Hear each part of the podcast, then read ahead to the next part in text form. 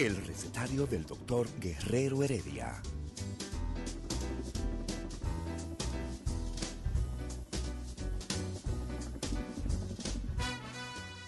Una respuesta para cada pregunta. Una receta para cada problema. Ven a nuestra propuesta radial, amena, diversa y solidaria. Con alto sentido humano y profesional.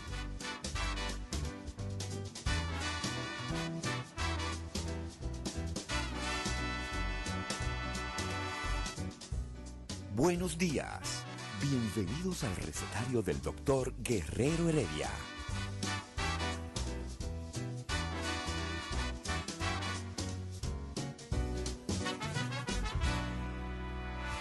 El recetario del doctor Guerrero Heredia.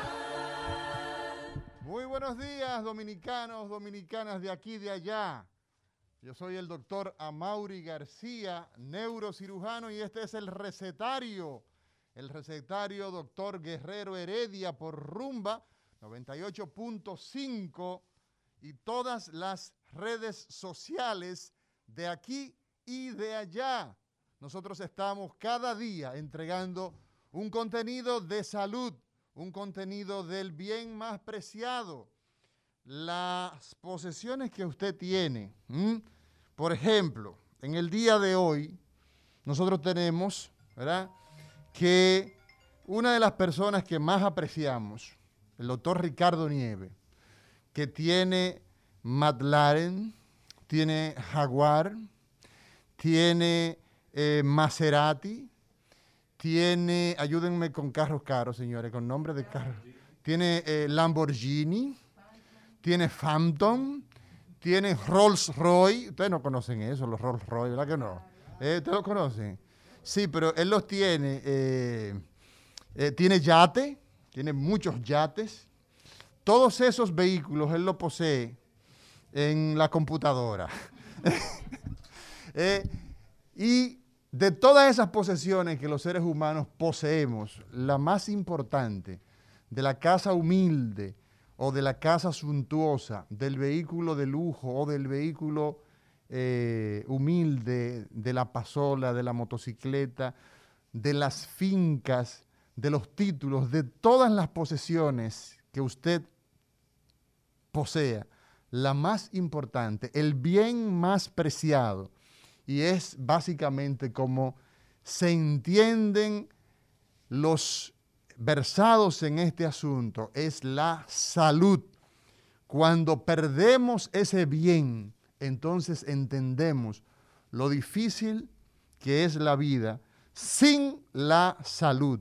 Aprovechamos en este recetario del día de hoy para felicitar de la manera más sincera, de la manera más entusiasta a ese ser humano que eh, Dios nos ha regalado como amigo, amigo de visitarnos, amigo de compartir, amigo, lo que significa el término amigo, que es Ricardo de la Cruz Nieve. O sea que nosotros, tanto a él como a su familia, a su mujer, a Juana Reyes, a sus hijos, ¿ah?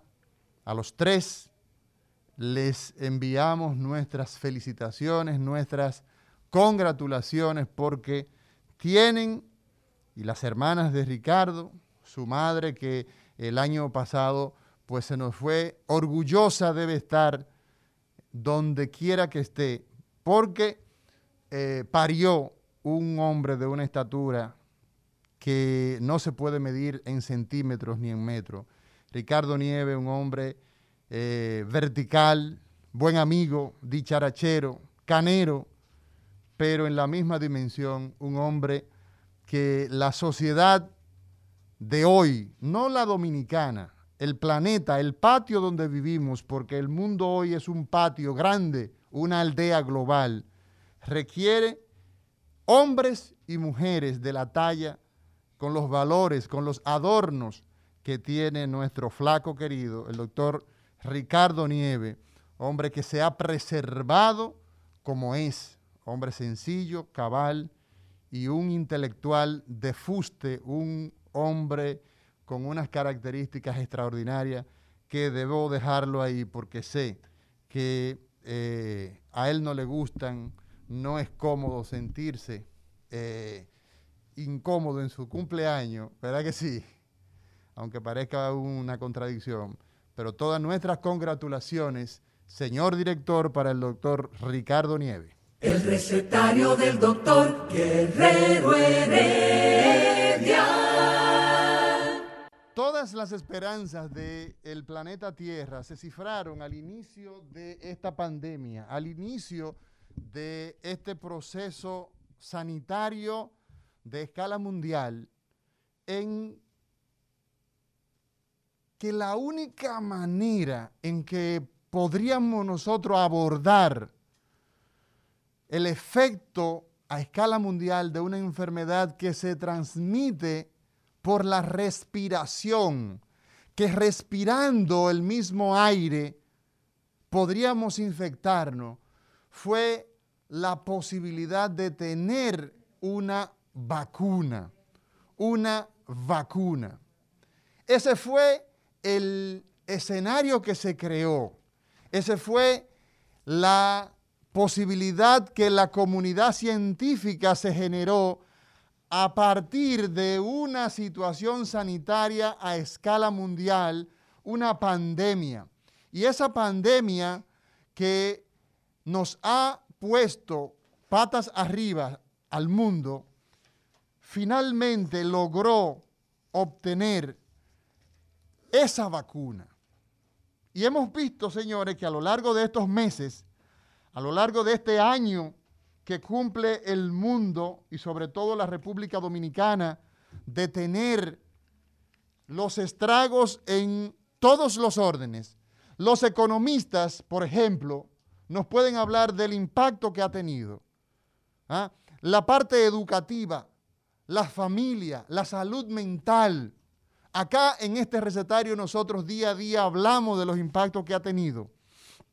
Y por fin hemos logrado tener ya la vacuna como una solución, una solución, digamos, de impactar la pandemia, de hacer que se reduzca a su mínima expresión el impacto. Y nosotros tenemos precisamente la posibilidad de lograr tal objetivo. Tenemos en la línea al doctor Mauro Canario Lorenzo, quien es el vicerrector de investigación y de posgrado de la Universidad Autónoma de Santo Domingo y nuestro querido amigo el doctor Rafael Montero, cómo no, que nos van a informar qué está ocurriendo en la Universidad Autónoma de Santo Domingo en su Facultad de Ciencias de la Salud ¿ah? y en varias, varios espacios adicionales. Muy buenos días, doctor Mauro Canario Lorenzo, vicerrector de investigación y de posgrado de la universidad más vieja del Nuevo Mundo. Sí, eh, buenos días. La más vieja del Nuevo Mundo y la más comprometida con la población dominicana desde el punto de vista social y desde el punto de vista de la salud. Eh, la, la, Universidad Autónoma de Santo Domingo, por bajo la conducción de la doctora Emma Polanco, trazó un plan en apoyo a las iniciativas del Estado Dominicano de luchar para revertir esta pandemia que ha afectado al mundo y también a la República Dominicana. En ese sentido, ha estado empleando eh, las herramientas fundamentales que tiene una universidad, como es el caso de la investigación, también el espacio de los servicios, el espacio de la docencia, bueno, y la interacción social en 19 provincias de que dispone la universidad. En ese sentido, ahora mismo, los locales de la universidad, la sede, los recintos, centros y subcentros están a disposición de la salud del pueblo dominicano y en ese sentido hemos estado eh, coordinando acciones con el Ministerio de Salud Pública y estamos bajo la conducción del Ministerio en el aspecto de la salud, del protocolo nacional que se está y, regional que se ha estado llevando a cabo y también con la Presidencia de la República. Eh, hay, se está dando un proceso organizado eh, bien planificado de, vacunación que está saliendo satisfactoriamente, eh, respetándose el protocolo, el distanciamiento, con un nivel de información adecuada, donde las escuelas de la Facultad de Ciencias de la Salud, todas están involucradas en estas iniciativas y también las demás facultades, porque tenemos puestos de vacunación tanto en, en la facultad de, agronomía, tenemos economía, tenemos en, ciencias jurídicas y políticas, tenemos ingeniería y también en el dispensario. Quiere decir que todo está saliendo muy bien y nosotros eh, ya habíamos escrito un documento producto de una investigación que, que dirigió el profesor Rafael Montero de la Escuela de Salud Pública y nosotros con varios países dándole seguimiento a la situación de la vacunación, a los efectos secundarios, todo esto,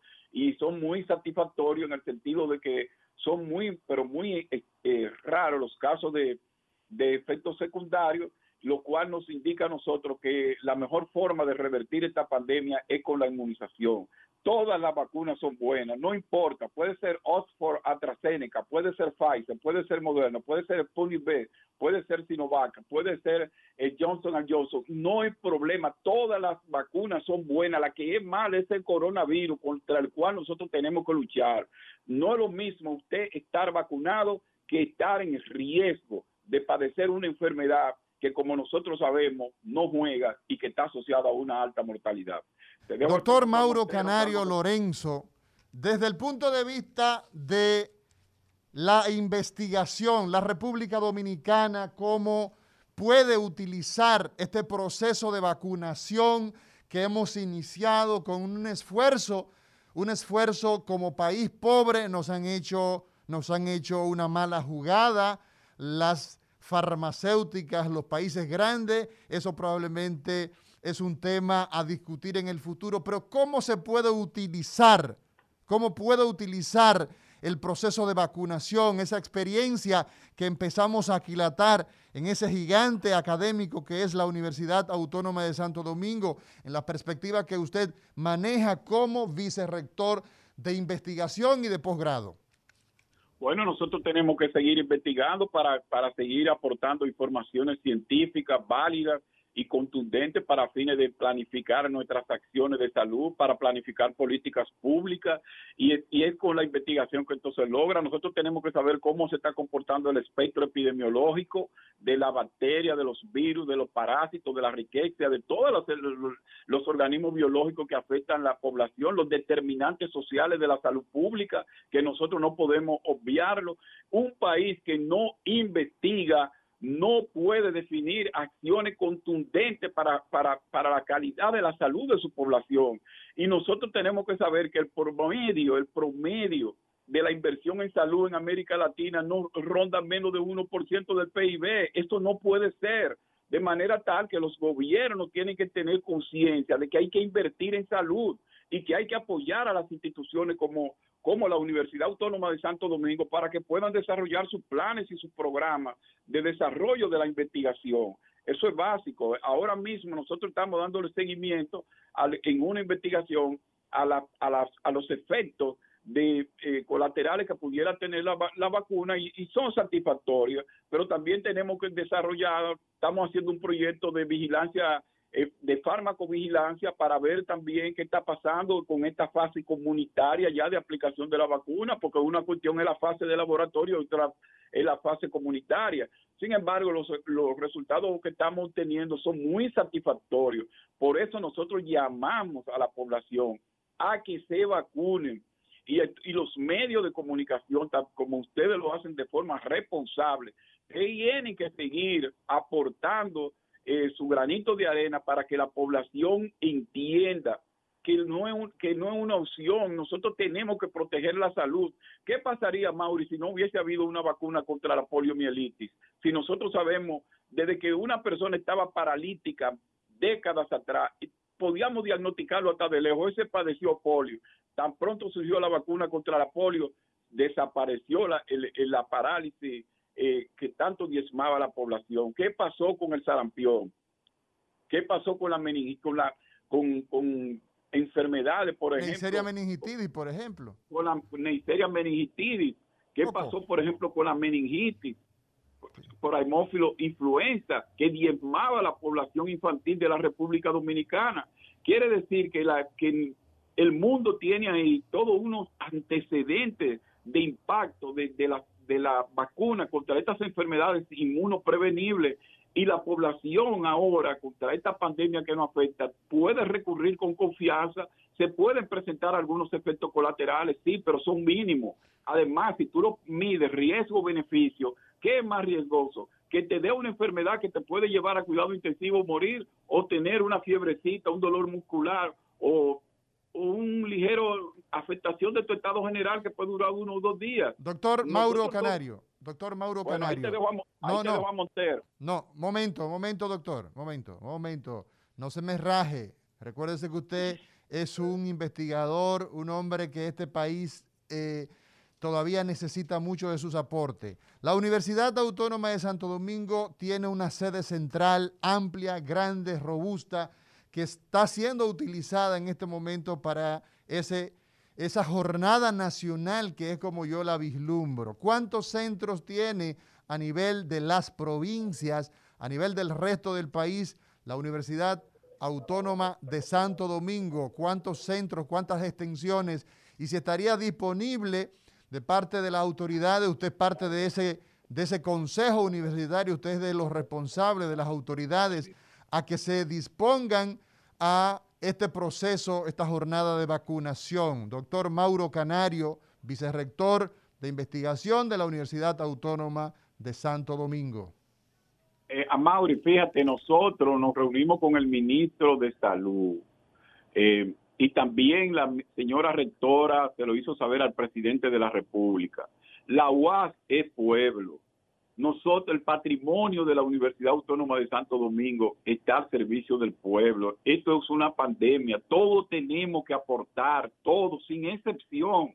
Más aún nosotros que somos la Universidad del Estado, tenemos 19 representaciones en todo el país y todas están a la disposición del Ministerio de Salud Pública, porque esa es una decisión de la rectora y del Consejo Universitario, y ya están funcionando Mira, la vacunación va muy bien en Nagua, por ejemplo, tenemos reporte, va muy bien en San Francisco. o sea, ya tenemos, doctor, entonces tenemos, tenemos además de la sede central, también la tenemos en Nagua.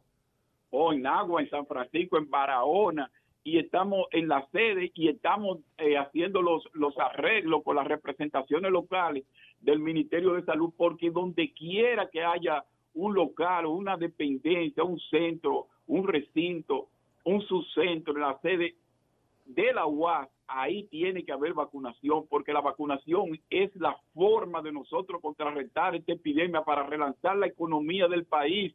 Además, nosotros no podemos eh, revertir esta situación si no es con acciones contundentes. La vacunación, pero también las acciones de epidemiología, y de medicina preventiva en base al protocolo del Ministerio de Salud Pública y del, y del gabinete de la presidencia. Nosotros estamos trabajando coordinados con, con, ellos y todos juntos vamos a revertir esta situación. Muchas gracias, doctor Mauro Canario Lorenzo, vicerrector. Sí, sí, sí, claro.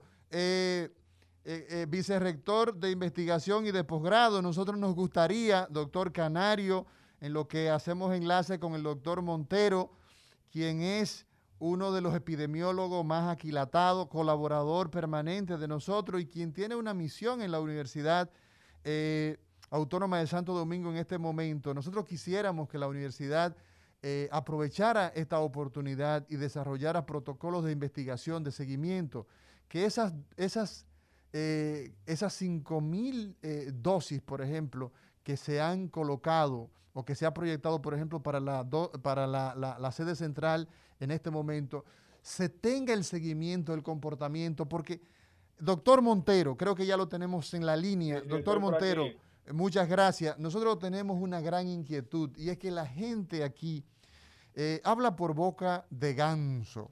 La gente en la República Dominicana muchas veces sin tener las competencias, sin ni siquiera saber cómo se escribe vacuna o vacuna. Y usted ve que empieza a hacer aseveraciones que distorsionan, que empañan el proyecto de salvar vidas a través de inmunización. Entonces es muy importante para nosotros ver que se produzcan investigaciones, que podamos hablar con evidencias, que podamos hablar con eh, eh, elementos. ¿En qué andamos en ese, en ese sentido? Sería muy importante saberlo. El recetario del doctor Guerrero Heredia. Continuamos en este recetario, doctor José Ramírez, oncólogo, cirujano oncólogo de la República Dominicana. Muy buenos días, pueblo que nos sigue a través de este recetario. Esto es Rumba 98.5 y las cabinas, nuestros nuestra línea de comunicación permanente. Hoy es un día de felicitación. El doctor Ricardo Nieves, nuestro gran amigo, está de cumpleaños y eso es causa de regocijo. 809-682-9850 es la línea desde Santo Domingo y desde cualquier parte del planeta. 1-833-380-0062. José Ramírez. Buen día, Mauri. ¿Cómo tú estás? Bien, buen día a todo el pueblo dominicano que siempre está ahí eh, oyéndonos en Rumba FM, en el recetario de Guerrero Heredia.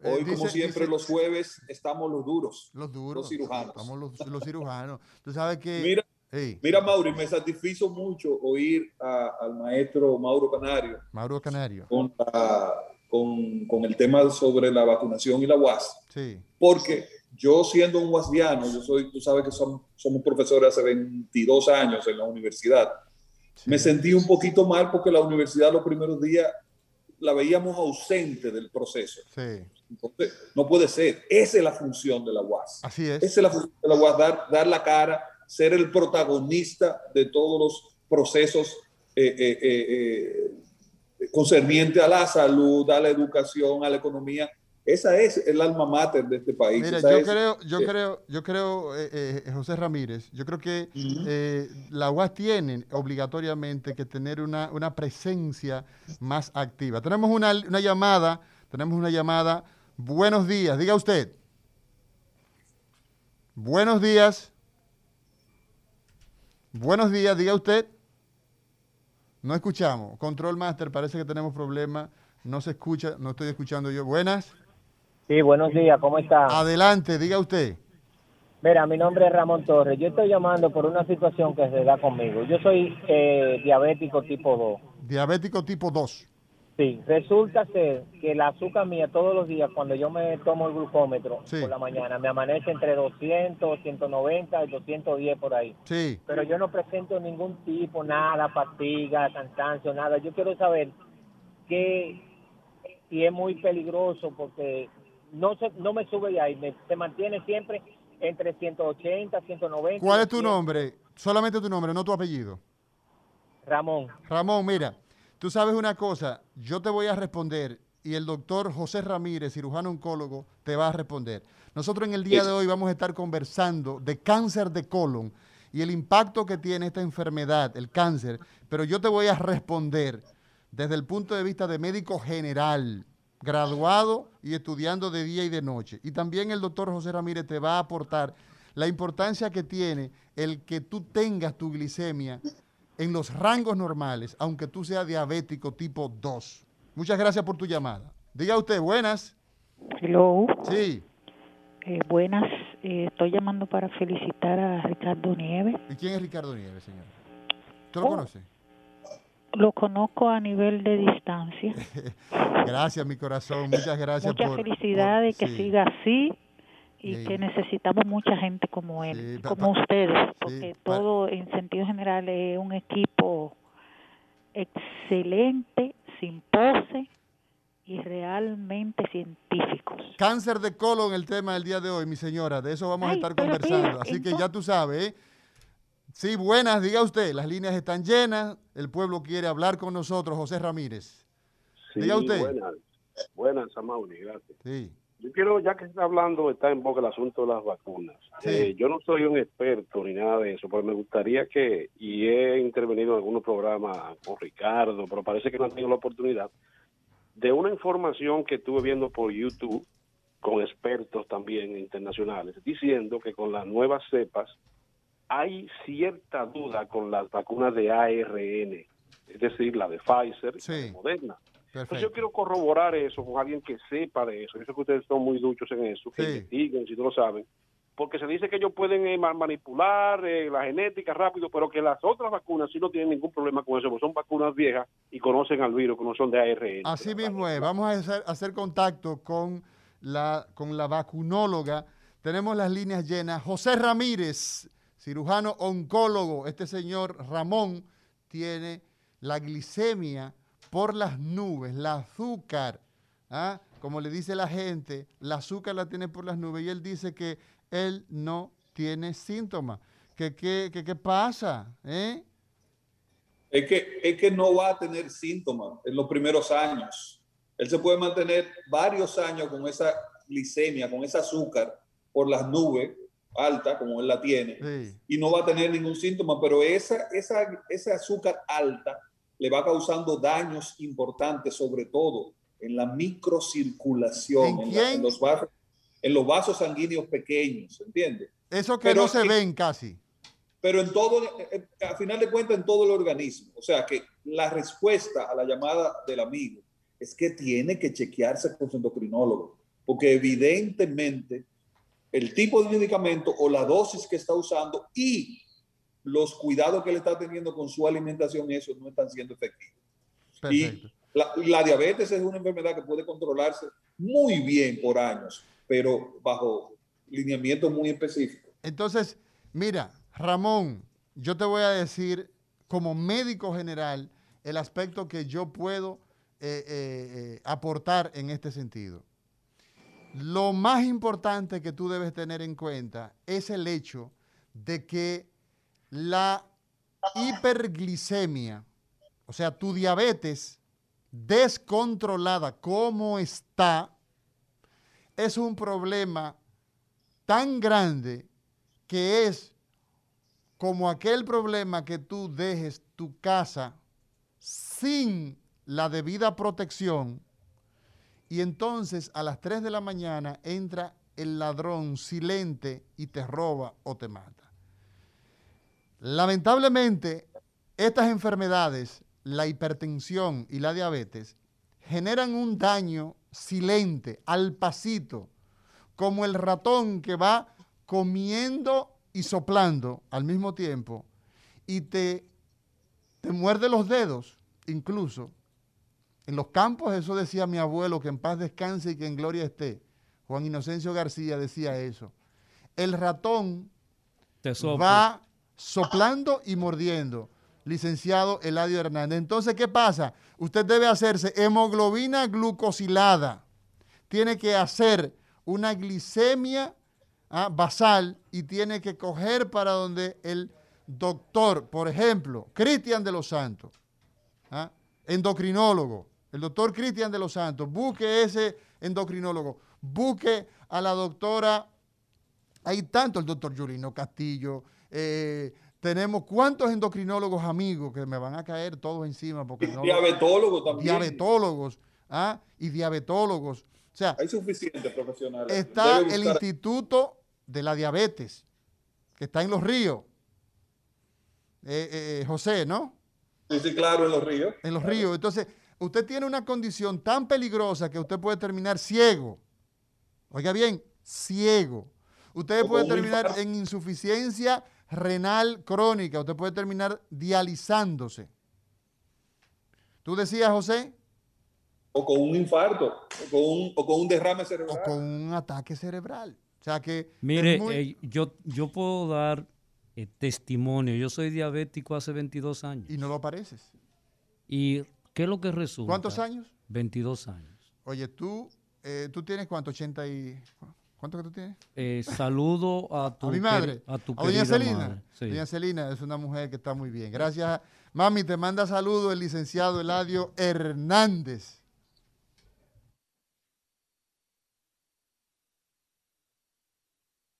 El recetario del doctor Guerrero Heredia.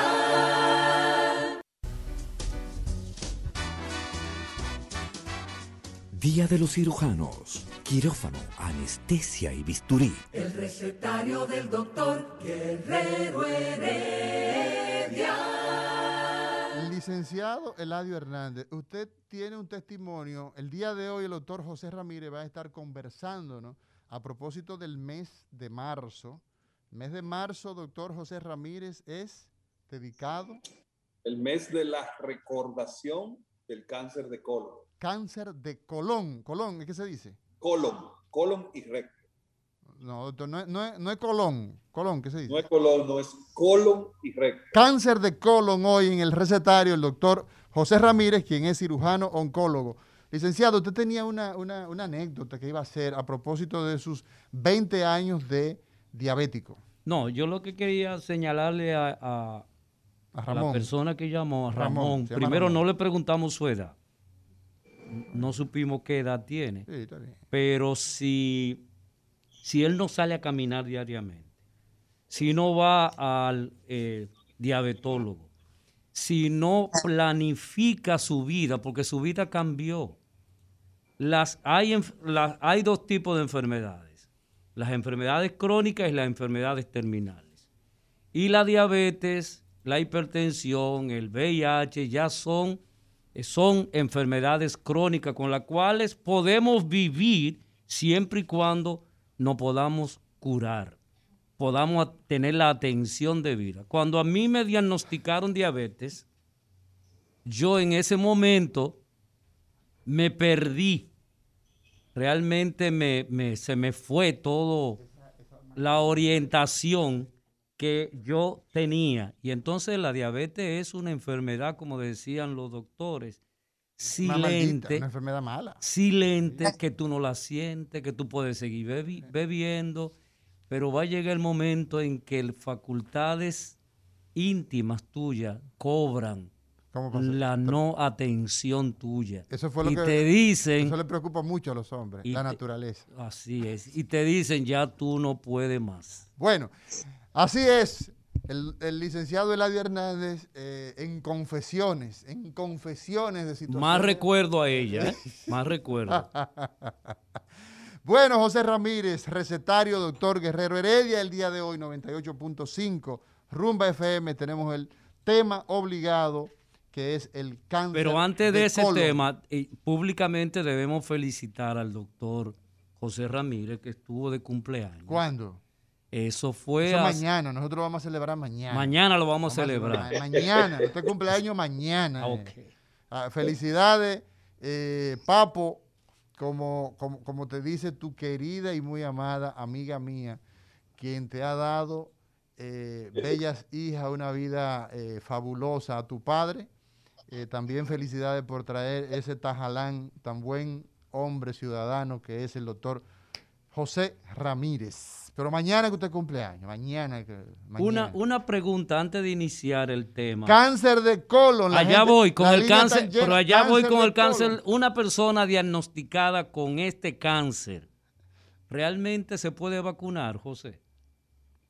Excelente pregunta. Hice una pregunta Inclu- excelente. Tú estás brillante. hoy. Inclusive, inclusive hoy, hoy hay un comunicado de la Sociedad Dominicana de Hematología y Oncología quejándose que a los pacientes con cáncer en los centros de vacunación, cuando le hacen el pequeño historial clínico que están haciendo en los centros, muy bien organizado, muy bien hecho, cuando el paciente dice que tiene o ha tenido cáncer, le están pidiendo una, una, una, una constancia, una, una, diríamos, una carta de su oncólogo para que se le pueda poner la vacuna. Eso está produciendo, amigos y pueblo dominicano, que el paciente que ya hizo su turno, que ya hizo su, todo su, todo su Proceso. todo- toda su diligencia para vacunarse, cuando llega su turno, no lo están vacunando y lo están devolviendo.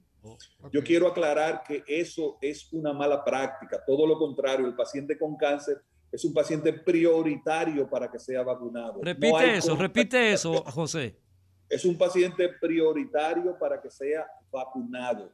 No hay contraindicación para recibir la vacuna, ninguna. La- por ahora, la única contraindicación es pacientes que hayan hecho reacciones alérgicas graves, que hayan Y tenido el que- caso, y el caso de las y el caso de las embarazadas no es una, Embarazada, contra- no es una contraindicación absoluta, pero como ninguna de las vacunas, ni siquiera la de Johnson Johnson, que es la Fue última que está incorporada, que sepamos nosotros, porque los rusos tienen eh, al menos dos vacunas. Y la Bayer Eh, va a producir su vacuna. Entonces, los, lo- e- esa- esas vacunas no se hicieron prueba, o sea, no se midió el impacto que tiene en una mujer que tiene un ser que se está desarrollando. Pero aún, aún, aún en las embarazadas, los CDC en Estados Unidos dicen que si usted es una mujer enfermera que está en primera línea, hasta a ellas se les recomienda eh, vacunarse, por ejemplo, en los casos que son de mucha eh, posibilidad de contagio, porque el COVID le ha dado duro a las embarazadas y yo puedo decir como, como facultativo, como neurocirujano endovascular, que tuve casos o he tenido casos con situaciones de sangrado ¿ah? en mujer jovencita, una mujer jovencita. Me interconsultaron un caso ahí de un síndrome de HELP, de una complicación eh, obstétrica de- eh, desastrosa que se genera muchas veces y definitivamente que así como usted dice, doctor José Ramírez, los pacientes con cáncer son Prioridad. prioridad, son prioridad. Así mismo. Para que es. la respuesta, Eladio, que sí, se, se pueden y se deben vacunar. Eh, está lúcido. El licenciado Eladio Hernández vino hoy muy lúcido, como, No, Sí, porque como de eh, lo costumbre. que pasa, lo que pasa es que José, José produce tranquilidad. Produce tranquilidad. Y usted como es un psicólogo, entonces usted Lo asimila. lo asimila, ¿verdad? Y se Eh, me, se me ocurre algo, Eladio, en base a tu pregunta, sí. y es poner a la orden, porque actualmente en el INCAR, en el Instituto Nacional del Cáncer que estamos dirigiendo, hay una, una, un Eh, eh, proceso una pregunta. Doctor, Hay un eh, el INCAR no es el de trasplante. No, no, INCAR es Instituto Nacional del Cáncer. ¿Y dónde están? ¿Dónde están ustedes? INCAR está en la Correa y Sidrón, pero- ahí al ladito de La Paz. Ah, y entonces eso se dedica al cáncer. Eso en la, por ahí por la UAS, en la En UAS. la Correa y Sidrón. Es, Es el hospital- primer hospital hospital- de cáncer del Estado Dominicano. Del. Estado, claro. Nacional de Salud, exactamente. Un hospital público para que la gente vamos a hablar de Continúe, cáncer. pero Vamos a hablar de cáncer. Él no desarrolló Mira, la idea que estaba Y diciendo. ponemos, ponemos a disposición del Ministerio de Salud Pública las instituciones oncológicas, en este caso estoy hablando por el INCAR, también me permito hablar por RODI, por la Red Oncológica Dominicana, que es en ese caso es privada. Pero yo creo que sería buena idea, Eladio, que el ministerio nos utilice a nosotros para vacunar los pacientes de cáncer, que lo conocemos. Excelente. Excelente, excelente. Mario, Mario Lama, Daniel, Y ese Daniel quién? Rivera, Daniel Rivera, ministro de Salud, eh, Mario Lama, director ejecutivo de el Servicio Nacional, los institutos que se dedican al cáncer, RODI, la Red Oncológica ah, Dominicana, y usted sabe, el, el- el- el- el INCAR, que es parte de,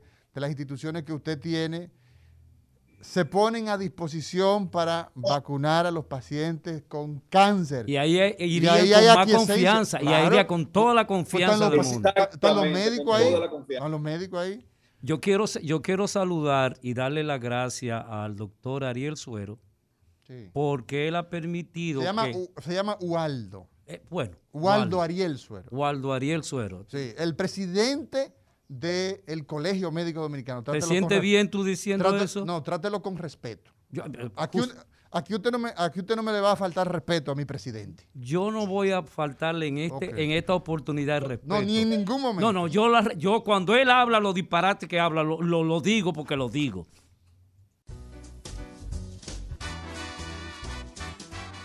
Día de los cirujanos. Quirófano, anestesia y bisturí. El recetario del doctor Guerrero Heredia. Doctor José Ramírez, cirujano oncólogo, usted en el día de hoy, como la parte quirúrgica del abdomen, usted es cirujano oncólogo, de las mamas, del tiroide, del tubo digestivo, de todo aquello que no es, de todo aquello que no es el sistema nervioso. Usted tiene licencia para operar. Usted es cirujano oncólogo. Cáncer de colon es el día de hoy el tema que tenemos. ¿Qué es el cáncer de colon? ¿Qué es el colon primero y qué es el cáncer de colon? Aprovechando, como repitiendo, aprovechando el mes internacional de recordación sobre el cáncer de colon, eh, vamos a hacer este programa comenzando el mes. Eh, lo primero que voy a decir, antes de, contestar tus preguntas, Amaury, es que yo bautizo el cáncer de colon recto como el gran olvidado. ¿Por qué el gran olvidado? Bueno, porque hay mucho, muchas campañas publicitarias sobre el tema de cáncer de mama, un poco de rosado, no ahora el tema de cáncer de próstata, pero hay un silencio a nivel publicitario con el tema de cáncer de colon. Y señores, a Mauri Eladio y, y, público eh, radio oyente, el cáncer de colon recto es el tercero en orden de frecuencia. O sea, que estamos hablando eh, eh, de un problema de salud pública importante en el mundo entero. Es el tercero en orden de frecuencia en incidencia y en mortalidad también. O sea, que es un problema importante. Mira, el tracto digestivo comienza en la boca, en la boca y termina en el ano. Entonces, una parte, eh, eh, dividiendo rápidamente el tracto digestivo, la boca, esófago, estómago, intestino delgado y por último el intestino grueso. El intestino grueso es el colon. Eh, la función del colon básicamente se absorbe un poco de agua del lado derecho del colon, pero a final de cuentas su función principal es excretoria. Es excretar todas las eh, productos de desecho de o sea que es como un séptico, José, o sea, la parte de una casa, como un séptico. Así mismo, así mismo. El, el, colon es la parte que se, se, se, encarga de nuestro cuerpo de la excreción a través de las heces fecales de todo el, el resultante de la digestión y de las toxinas también. Entonces, el colon está dividido en varias partes eh, eh, colon derecho, colon transverso, colon izquierdo y la parte final que es el recto y por último el ano. Entonces, eh, ese, ese colon es asiento de varios, varios tipos de enfermedades. Uno de ellos es el cáncer, que vuelvo y repito, es el tercero en orden de frecuencia en los seres humanos tanto en incidencia como en mortalidad. ¿Cuál, es el, ¿Cuál es el número uno y cuál es el número dos? El número uno en el mundo actualmente es el cáncer de mama. Okay. Es el cáncer más diagnosticado. El número dos, cáncer de próstata. Como hemos dicho otras veces, el cáncer de pulmón, sin ser el más frecuente, es el de mayor mortalidad. ¿Okay? Es el más agresivo.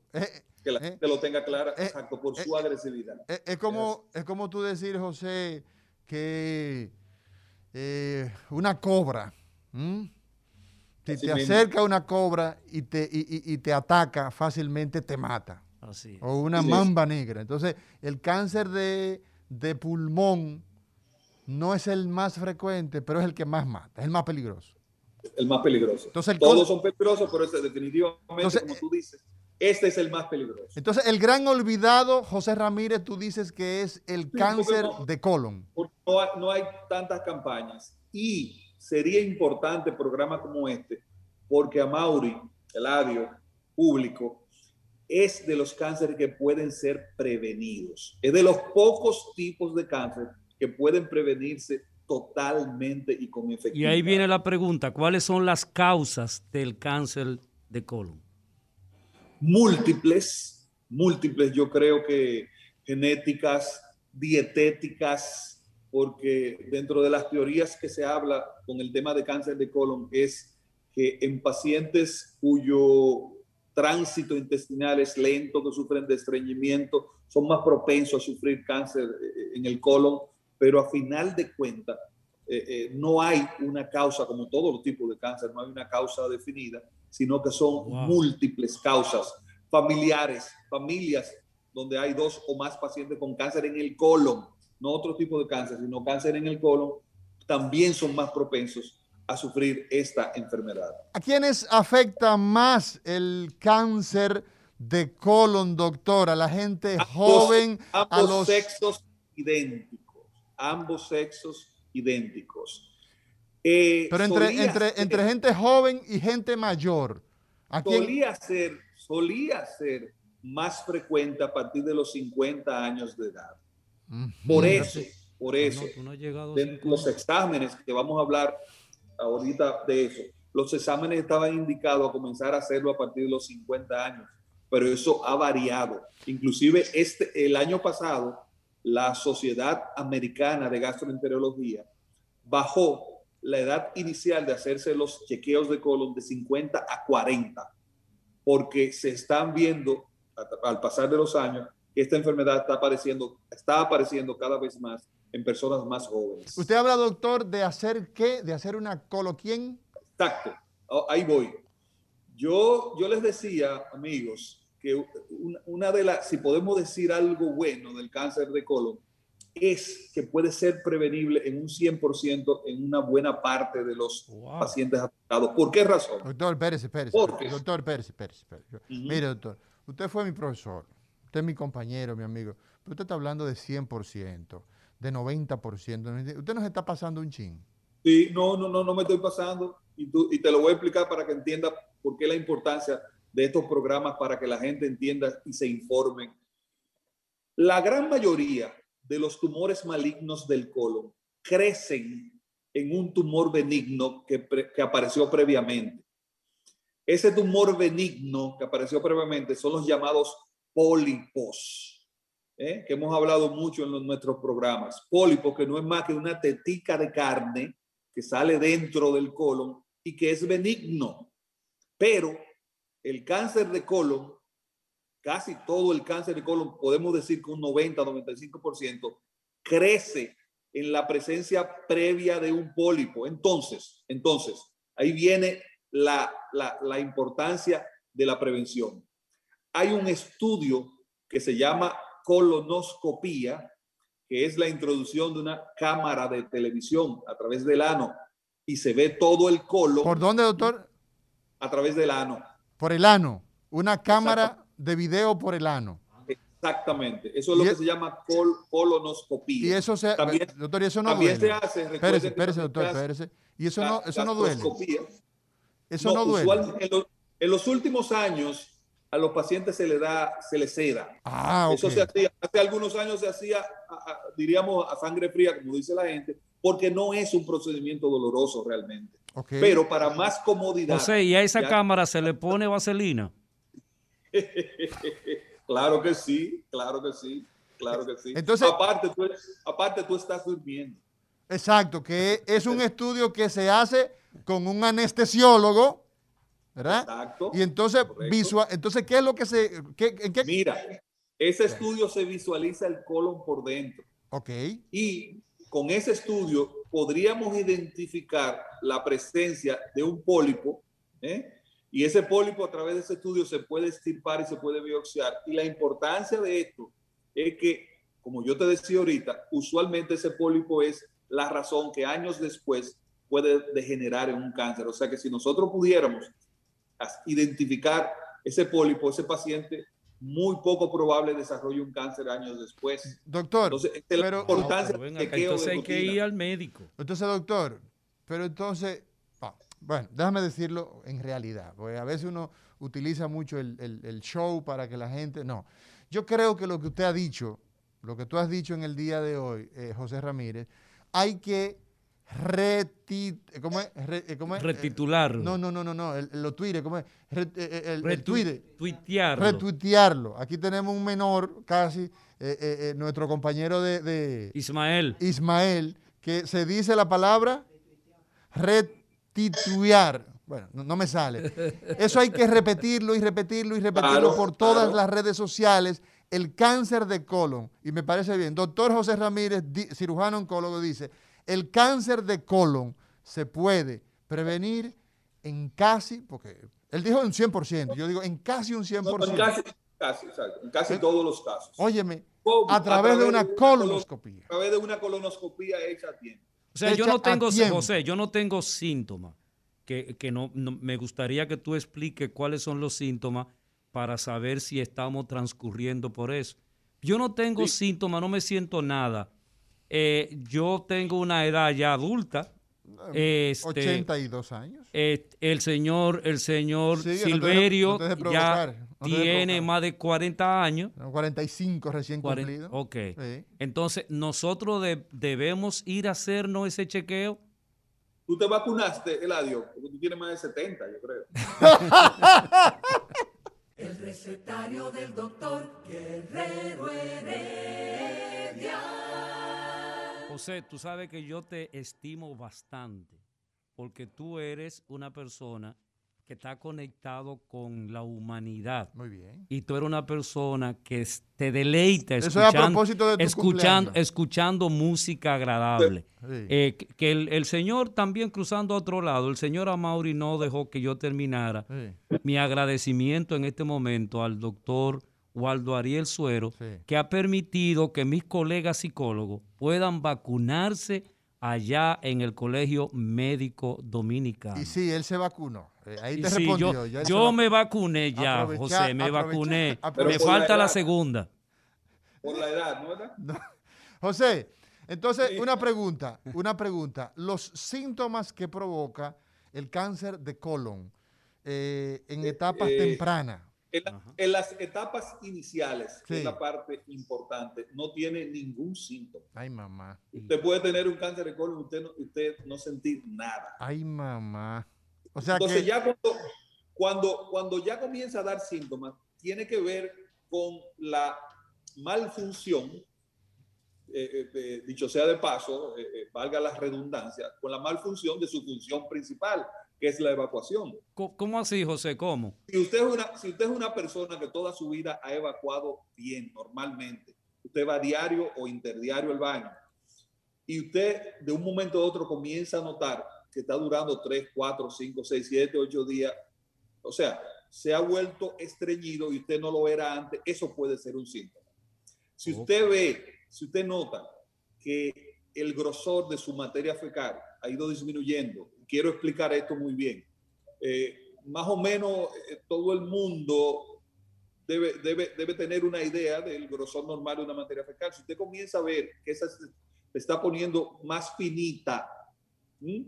En algunos, en hace algunas semanas o algunos meses, esa pudiera ser también un signo. La aparición de sangre. Y cuando es contrario, José. No, no, usualmente, usualmente si es contrario, no necesariamente eh, significa que hay un problema canceroso. Ok. Estoy hablando de lo- los síntomas más frecuentes del cáncer de Ya. colon. sangrado, o sea, si ves que hay sangre, si la, si la, Sangre si, si el calibre las de, si el calibre de el bolo fecal es, Exacto. ¿El es, qué? es- es disminuido, tú sabes, disminuido tú sabes, la de un, de un estreñimiento que no existía antes. Ok. Sí. La anemia, la anemia es un, es un signo muy importante que hay que evaluar. Por ejemplo, hay una norma que todo, toda persona de más de 50 años que se presente una anemia súbita, hay que evaluarla la posibilidad de un cáncer de colon. Eso es así. Oh, oh.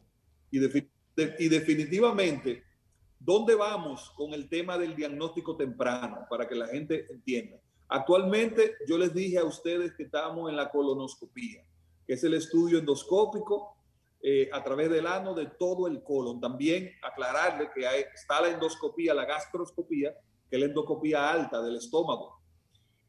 Eh, pero el futuro, el futuro del diagnóstico temprano del cáncer de colon va a ser a través del examen de las heces fecales. Wow. La, la detección de anomalías genéticas, de mutaciones genéticas específicas detectadas en las heces.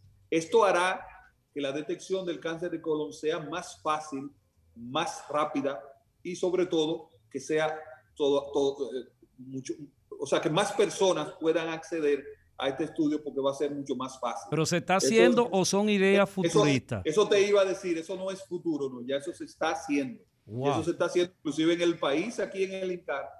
Estamos, estuvimos conversando hace algunos meses con una gastroenteróloga importante de nuestro país para trazar una estrategia, trazar un programa nacional para De dar a conocer la posibilidad de este examen que, Que sería que- como un que facilitaría mucho el diagnóstico de cáncer de que, que- usted propone, usted, o sea, lo que usted está pensando, doctor José Ramírez, es que ese, ese método, eh, si podría repetirlo, eh, entre dentro de una especie como de screening. Claro, claro, Amaury, porque es más fácil tú, eh, eh, eh, diríamos, hacer este screening de manera masiva que tú comprar N cantidad de endoscopios para el país entero. Por ejemplo, yo fui a tu provincia hace par de años a dar una, a dar una conferencia con una monjita que tiene un centro de oncología allá, que, que hacen una, una labor eh, eh, bellísima. Y en esa, y en esa Plata es grande. Puerto Plata es grande. Sí. Puerto Plata, pero no allá arriba en la montaña. Altamira, más grande. Estamos más arriba. En esa, en esa conferencia me di cuenta que en ese momento, yo no sé si eso ha cambiado, el hospital Limardo no tenía colonoscopio. Entonces, ¿de qué estamos hablando de prevención de cáncer de colon si no tenemos el colonoscopio? Mario, Entonces, ve a ver, ve a ver, Mario, Mario, no hay colonoscopio en, en el no, no, Limardo. en ese momento, en ese momento hay que ver, porque Mario está regando el país entero De de colonoscopio. equipos. Yo soy, en el INCAR, yo soy un be- beneficiario de eso. No, no, no. Y estuve, estuve conversando, mira, estuve conversando con el doctor Mario Lama este fin de semana que pasó. Y, estaba, y, y me decía a una, a una solicitud eh, de los hospitales de trauma, por ejemplo, el tema de los arcos en C. Me dijo, mira, vienen ya cinco arcos en C y estuvimos hablando algunas cosas. O sea que nosotros tenemos necesariamente que ir viendo cómo la inversión eh, y ayudar sobre todo a- a- al, al doctor Mario Lama en todas esas necesidades que existen puntuales, porque muchas veces la gente, eh, eh, eh, José Ramírez, la gente Sí. cuando llega a los puestos, los directores llegan a los puestos, mira, y, y- y le dicen a, a los jefes, para que no lo quiten, para que, para que, mira, para que no, contra, pero José Ramírez si fuñe ahí, no, y se quedan callados, y dicen, no, mire, todo está bien, jefe, aquí todo está bien, y el hospital por canto. O sea que es muy importante el hecho de ese screening que yo quiero que tú repitas en qué consiste ese proyecto, esa Es la idea, detección de mutaciones genéticas A través- específicas en la materia fecal. a través de un coprológico, Como si fuera, una especie de como si fuera un copro- como si fuera un coprológico, pero en este caso es hacerle PCR, que es la misma PCR que se hace, digo, no la misma, la pero es un estudio, es un estudio parecido a lo que se hace en el virus, es hacer, hacer una, una, una identificación de mutaciones genéticas específicas en un, en, un, en un examen de la materia fecal de todo el mundo. Así Exactamente. manera- Doctor, el estreñimiento. Estreñimiento en el cáncer de colon, ¿qué peso tiene? ¿Qué importancia? ¿Eso importa o no importa en los estreñidos? es importante, es importante, porque eh, lo que sabemos de esto es que la- el mayor tiempo en contacto de la materia fecal con la mucosa del colon, es, es la parte interna del colon, predispone a que puedan desarrollarse cambios en esa mucosa, en esas células. ¿Por qué? Por carcinógenos específicos que hay en la materia fecal. O sea, salir o sea, la pupú tiene, la pupú tiene qué, doctor? Las sales biliares es un carcinógeno importante. Ok. Y recuerda, recuerda de tu fi- fisiología y de tu anatomía que las sales biliares son las que dan el color marrón a la, a la materia fecal. Exacto. Se producen en el hígado, se acumulan en Exacto. una, en una mochila que tenemos ahí debajo del hígado que se llama la vesícula y camina por unos conductos que son el colédoco, drena finalmente en el duodeno y entonces pasa ahí. Hace función en la digestión y después el colon excreta lo que sobró. Exacto, pero, Eh, pero esa sustancia, usted dice, doctor José Ramírez, quien es, quien es cirujano oncólogo, que esa sustancia al tener Y director. Eh, y director del INCAR, director, director, ¿sabe quién, a quién lo tiene pianito? Y lo tiene eh, metido en, en- en- en- en orden. ¿A Adivina quién? quién? ¿A quién? ¿Adivina quién? De aquí, de este programa. ¿De este programa? gastroenterólogo. Lo tiene, mira, trabajando. No, mira, no. yo- Asigni Espinosa. Lo tiene, mira, pianito. Oh, un Sí, tipo sí, que sí, se sí. iba de risol permanentemente, ahora tiene No, que no, no, no, no, no. no, pero él cumple. Él Ah, cumple ah, él cumple. Oh, ya tiene- está bien. No, no, lo tiene, pero lo tiene pianito. Pero, lo, pero tiene pianito ahí. Mira. eh, no, que eh, los pacientes, la vaina. Mi tiene- horario, ah, cu- cúmpleme No, mi no, horario. no, pero no en ese sentido, que lo tiene pianito, eh, eh, derechito, porque iba ahí con, iba ahí eh, tú, oye, iba, con, iba en un Ferrari, iba, no, no, aquí hay que venir humildemente. Usted viene a trabajar aquí. Humildemente, ¿no? De que, que llegaba con un Ferrari, ¿va? y dice, no, venga aquí pianito. Es más, venga no en, un, ca- en un carro público, venga. No tiene Ferrari, mentira. Pero yo quiero preguntarle, riesgo de foto este de- cáncer, eh, José. Te voy a mandar una foto, de- mira, te voy a mandar una foto Como de... todos los óyeme, tipos de cáncer. José, te voy a mandar, José, pero escucha, te voy a mandar una Sí. foto de Sidney eh, allá en, en, en Cap Cana, en un Ferrari, para que tú me digas, Está bien. hey, riesgo. Mira, como todos los tipos de cáncer, si no es tratado a tiempo, si lo dejamos avanzar, él puede, eh, eh, algunas células de, de ese tipo, de ese cáncer, se pueden meter al tejido circulatorio y hacer una metástasis a distancia. Y esa metástasis, a final de cuentas, te pueden llevar a la muerte. ¿Cómo el, se- cómo, cómo el, el, el, el, el- el qué circula- circulatorio tú decías? Sí, el fenómeno, a, a final de cuentas, señores y público en general, eh, la mayoría de, los, de todos los cánceres, lo que mata son las metástasis, no el mismo cáncer. ¿Y qué son las metástasis? Las metástasis son cuando las células de ese tumor se meten por la circulación, sea venosa, sea arterial, sobre todo venosa y linfática. Y la población normalmente dice, se regó. Se le regó el Exactamente, y se riega y se riega a otro órgano donde no nació ese cáncer. Por ejemplo, el cáncer de colon muy frecuentemente da metástasis al hígado y al pulmón. Entonces, cuando da metástasis al hígado y al pulmón, puede, tiende a dañar esos órganos que son muy vitales. Entonces, ahí que vienen las complicaciones de muchos pacientes con cáncer. Doctor José Ramírez, cirujano oncólogo. Sería bueno, no Llega- queda 15 minutos, no, se- no sería bueno espera, espérate, déjame, recibir varias llamadas. pero déjame, déjame, déjame yo manejar mi vaina, tranquilo. José, una pregunta. Cuando tú Sí. encuentras que fallamos con la colonoscopía, la colonoscopía y se produjo entonces el cáncer, encontramos el cáncer, ¿qué es lo que hace el doctor José Ramírez con el cáncer? ¿Qué es lo que se hace con el cáncer? El Ya, tratamiento, el tratamiento primario es la cirugía. cirugía. Consiste en la extirpación del tumor más ¿eh? un, un segmento de colon sano. ¿Ok? Exacto. Si el colon está en el lado derecho, entonces se hace una hemicolectomía derecha. O sea, la ide- lo ideal es extirpar el tumor más un segmento, vuelvo a reiterarle, de colon sin tumor, de colon sano, para evitar la diseminación. Entonces, Pero y eso, no, y eso le no le, eso no le afecta al, a- al paciente que le quiten un pedazo sano. Mira, el colon, gracias a Dios en ese sentido, eh, no es necesario para la vida. Oh. Hay varios órganos, hay varios órganos que son imprescindibles o muy importantes para la vida. Por ejemplo, el ser humano no puede vivir sin, inte- sin intestino delgado porque ahí es que se absorben los nutrientes. Pero el ser humano muy bien puede vivir, no, no sin una porción del colon, Eladio, puede vivir sin el colon completo. Wow. ¿eh? y la calidad de vida no se deteriora tanto. O sea que usted puede seccionar, usted puede estirpar una porción del colon o hasta el colon completo si es necesario. Yo he operado pacientes que tienen no un tumor maligno del colon, sino que tienen varios tumores y ha habido la necesidad de estirpar el colon entero y llevan una, una calidad de vida aceptable después de esa cirugía. Doctor, una vez se hace la cirugía y vamos entonces a darle chance a toda la población de aquí y de allá, de los Estados Unidos, de Puerto Rico, de Canadá, la gente que está en Colombia, en Venezuela, la gente que está en Europa, que está en Sarajevo, que está en los Balcanes, a través del 833-380, 833-380-0062.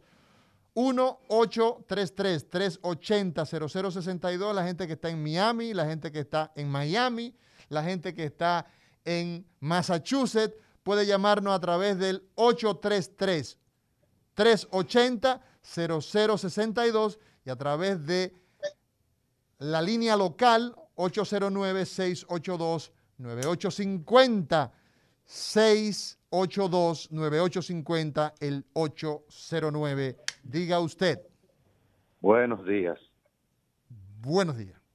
Mi saludo para el doctor Ramírez. Un saludo, un abrazo. Soy un viejo paciente suyo, doctor. O sea, Ah, que so- ok. sobreviven, sobreviven entonces. Sí, estoy vivo porque estoy hablando con ustedes. Sobreviven. También soy colega de señor Eladio. Ah, excelente. Su pregunta, mi, eh, mi colega Deladio.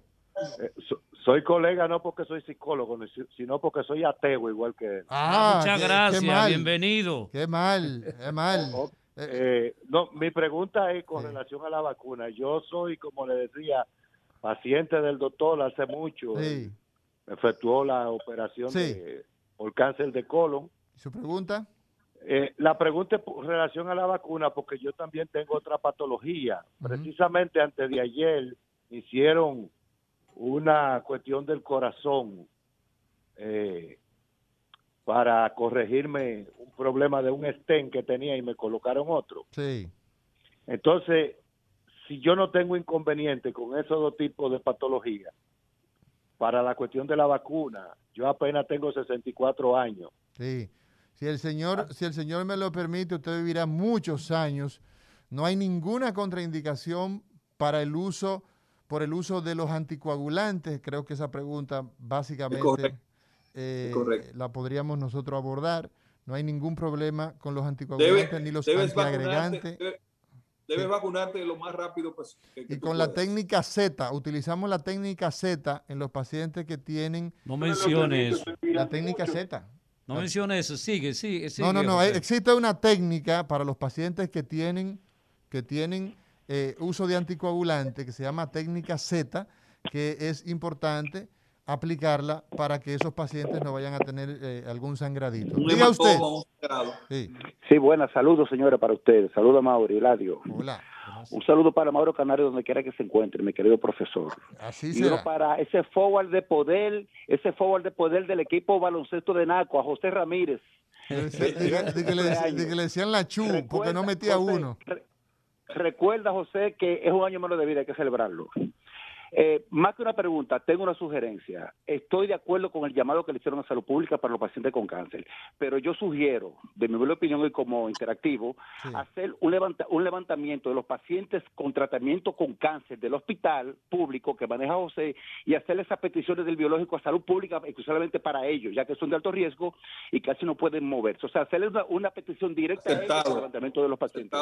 Un abrazo, mis hermanos. Gracias, príncipe. Gracias, siempre eh, en contacto con nosotros. Buenas, diga usted. Buena, eh, yo soy hipertensa, diabética, asmática, sufro de la circulación y ya me inscribí por correo, por electrónicamente para vacunarme. ¿Qué riesgo? ¿Qué edad tiene, mi corazón, usted? 74, 64. 74. Sí.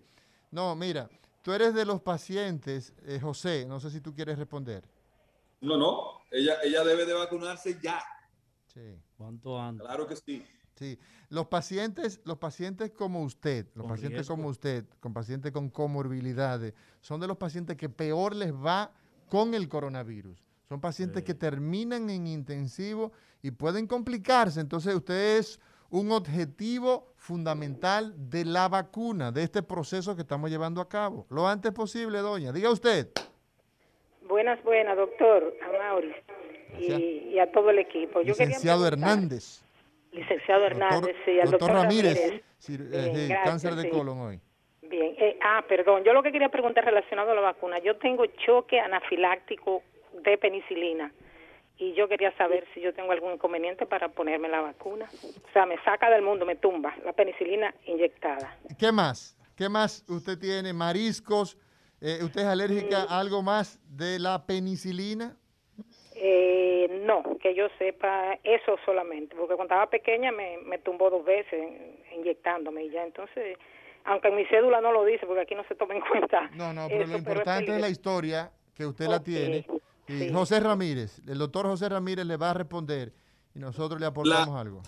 Actualmente de las únicas contraindicaciones que hay para la vacunación, y no es absoluta la contraindicación, sino es que hay que, son los pacientes que deben tomar precauciones especiales y ya hay un protocolo para ese tipo de pacientes, eh, eh, son los pacientes que hayan hecho choque anafiláctico. Un choque anafiláctico es una reacción eh, alérgica severa que haya requerido internamiento, uso de adrenalina, hasta intubación. O sea, un choque es una reacción severa. Ese tipo de pacientes no deben vacunarse de manera así rutinaria, sino que habrá procedimientos especiales para ellos. Bueno, así mismo es, usted lo que se hace es que cuando usted se vaya a vacunar, usted tiene que anunciarlo, decirlo para que ellos tomen las previsiones, para que tengan ahí, eh, le aconsejo que se premedique, que utilice algún antihistamínico, ¿ah? Eh, y que lo informe a- a- a- en el lugar que se vaya a vacunar, preferiblemente no, a un deben, centro de no salud. deben vacunarse, esos pacientes no deben vacunarse. Los que han hecho reacciones alérgicas severas, no, no es que si usted es alérgico, que, que ahora no se va, no, no, son los que han requerido Sí, internamiento. Exacto. Y lo que y lo que se recomienda como guía de manejo es que esos pacientes se hagan se hagan sobre todo en centros, en hospitales, que cualquier situación pues haya que puede resolver. Doctor José Ramírez eh, despide el programa del día de hoy ya. Yo El creo que fue un concluyó. programa. Recordamos una patología importante del ser humano que es el cáncer de colon. Estamos en el mes de recordación del cáncer de colon y mañana volvemos en el recetario de Guerrero Heredia por Rumba FM. Colonoscopía, colonoscopía, colonoscopía, colonoscopía, colonoscopía. Recetario del doctor Guerrero Heredia. Rumba 98.5, una emisora RCC Media.